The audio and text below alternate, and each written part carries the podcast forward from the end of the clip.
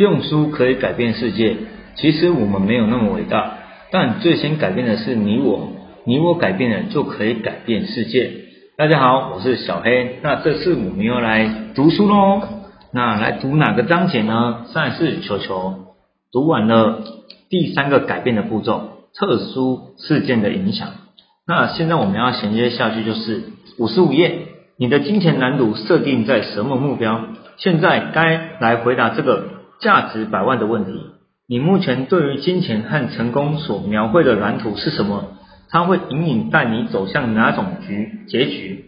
你被你自己设定为要赚大钱，赚到普通多，还是彻底失败？你是被自己设定成为为钱奔忙，还是悠游自得？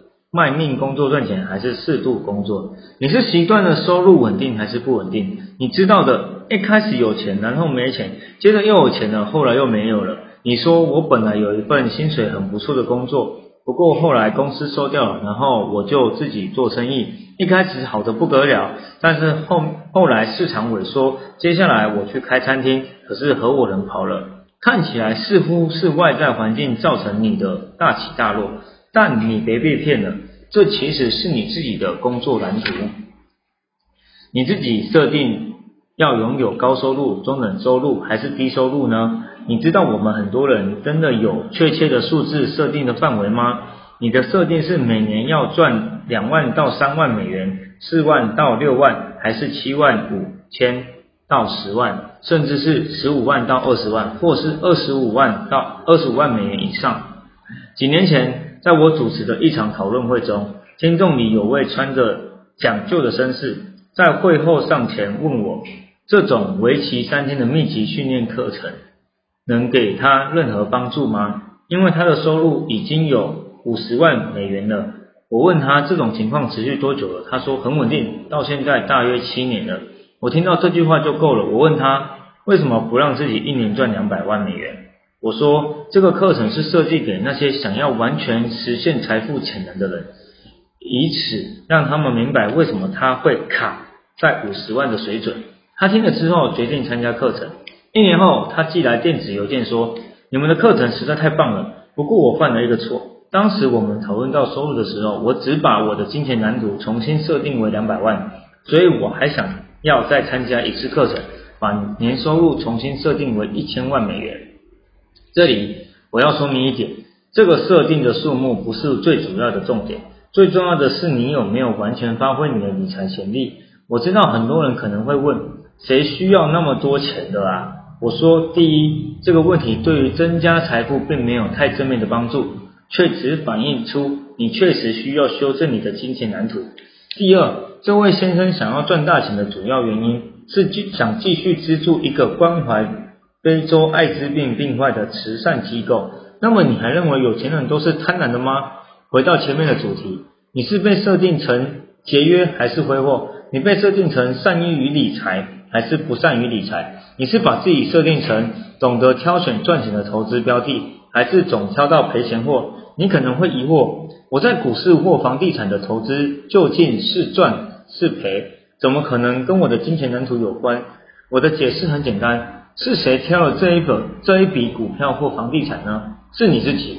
是谁决定买下它呢？是你自己。是谁是谁决定卖掉它呢？也是你自己。我想你，你不能再说自己毫无责任了吧？我在加州圣地亚哥有个朋友叫做瑞拉，他简直是块会吸金的石头。显然拥有一份让他赚钱，哎，让他赚得高收入的金钱蓝图。但是投资是他的致命伤，凡是被他买进的东西一定会跌。你相信吗？他爸爸也也有同样的问题。唉，我和瑞拉经常联络。常向他请教一些，常向他请教投资方面的建议，可是他给的建议总是那么那么错误。因此，只要是瑞拉建立的，我就反其道而行。我太爱他了。但是，请注意那些拥有我们所拥有我们所谓的金手指的人，只要他们参与的事业，就一定会赚大钱。不管是投资必败，或是拥有的金手指，或是拥有金手指，这些症状。都只是彰显了每个人的金钱蓝图。再说一次，你的金钱蓝图会决定你的财务生活，甚至影响你的人生。如果你是一个把金钱蓝图设定为低收入户的女性，你很可很可能会吸引来的也一也很可能会吸引来一个也把自己设定为低收入户就好的男性，使你继续待在你的安全区，实现你所设定的金钱蓝图。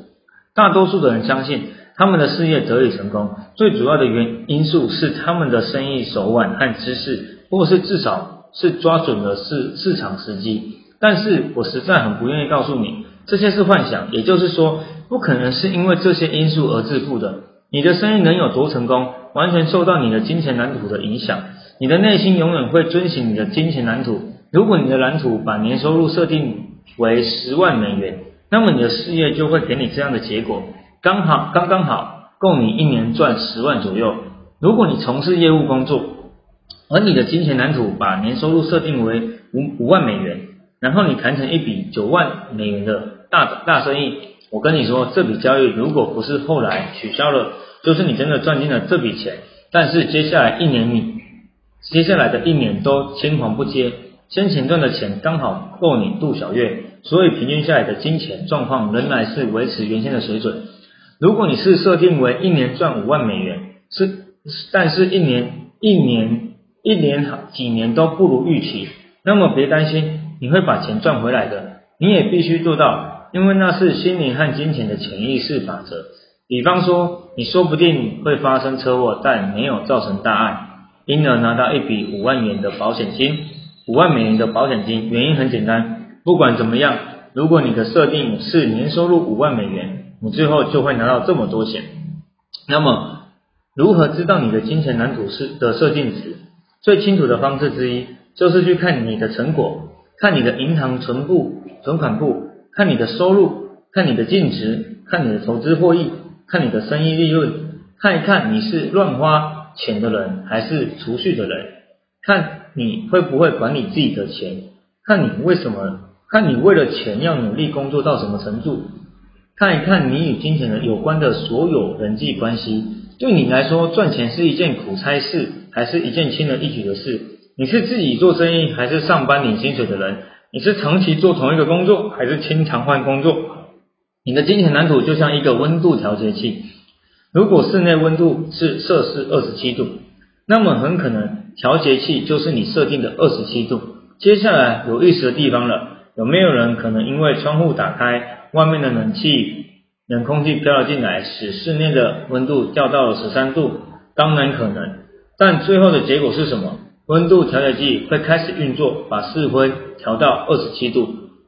有没有可能因为窗户开着，外面飘进来的热空气使室内温度升高了三十三，升到了三十三度？当然可能，但是最后会怎么样？调节器会开始运作，把室温。重新调回二十七度。如果你想彻底改变室内温度，唯一的办法就是重新设定温度调节器。同理，想彻底改变你的理财成绩，唯一的办法是设定你的财务温度调节器，也就是你的金钱蓝图。致富法则：如果你想要彻底改变室内温度，唯一的办法是重新设定温度调节器。同理，想彻底改变你的理财成绩。唯一的办法是重新设定你的财务温度调节器，也就是你的金钱蓝图。你可以尝试你想做的任何事或任何方法。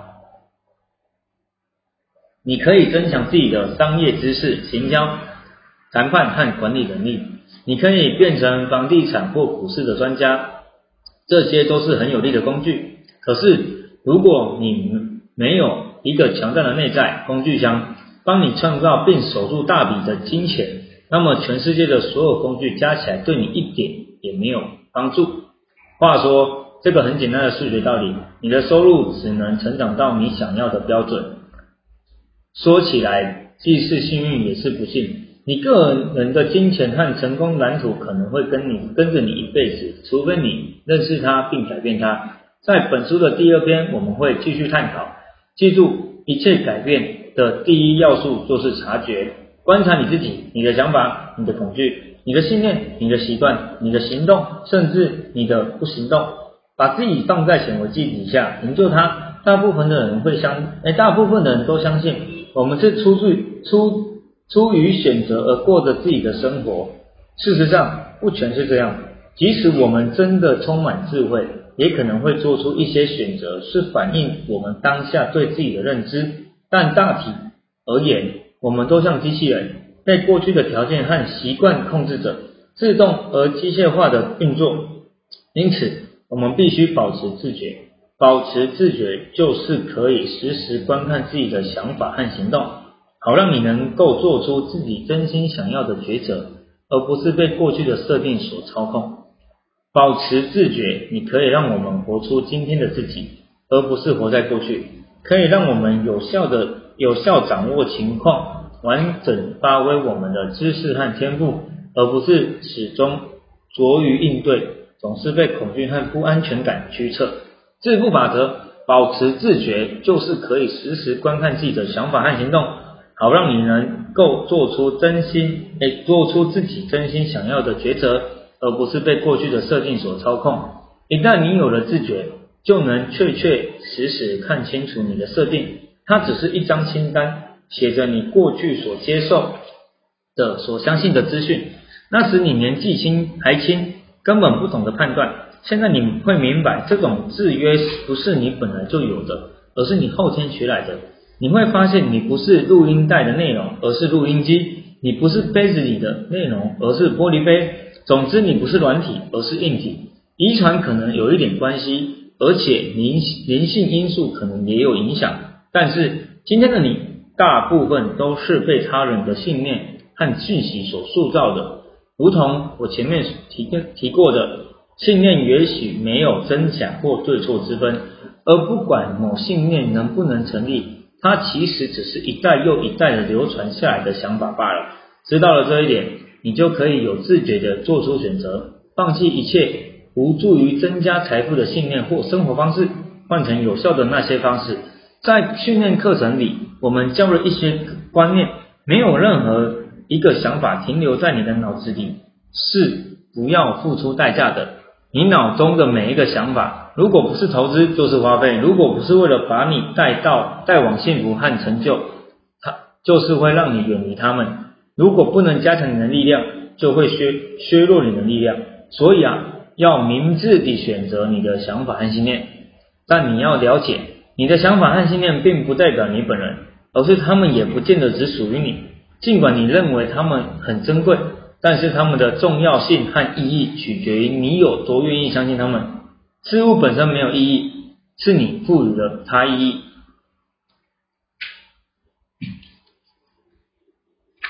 来，这边有一封信，我读给大家听。寄件人班父夫妇收建人 T 哈佛艾克。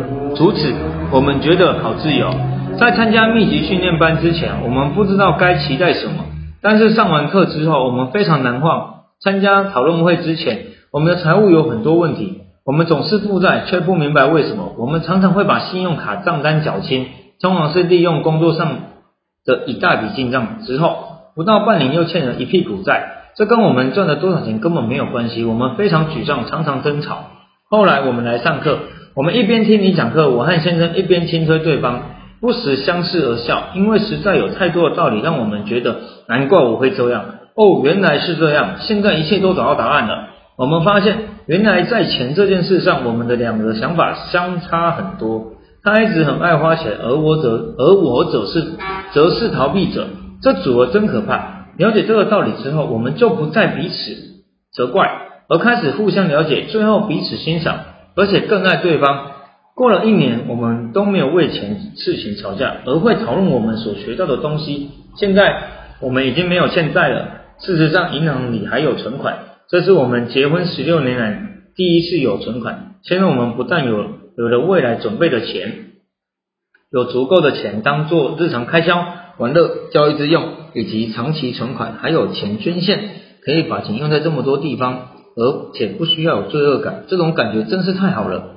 因为我们对钱做了适当的分配和努力，我们觉得很自由。非常谢谢你，哈佛。记得我在书的一开头所给的建议吗？不要相信我说的任何一句话。所以，好吧，如果你真的想要让生命改头换面。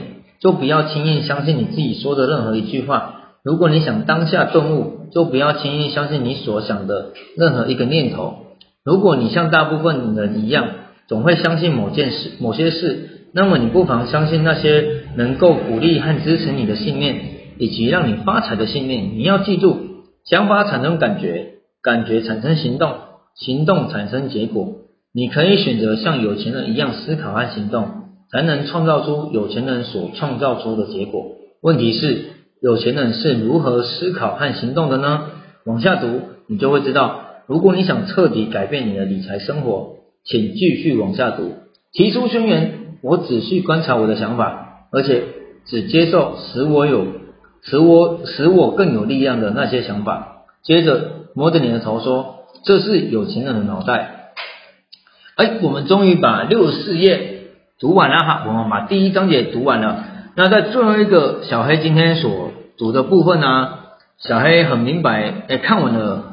有一件事情啊，惦记在心里哦，就是室内温度调节器。其实有时候一开始小黑在赚钱的时候，我就问过我妈妈说，怎么样可以成为有钱人？那我妈妈和我爸他们那时候给我的回答就是，反正你只要努力赚钱，老板看好你，你就会成为有钱人。这个时候我突然明白，看完这个章节后，我突然明白了，加上前面小黑啊和球球所朗诵。的文章后，我才明白一件事情，原来小黑不明白自己想要赚多少钱，所以啊，小黑在找工作的时候，那时候就想说有工作最好，至少老板一定会看中我，或是早晚会看中我。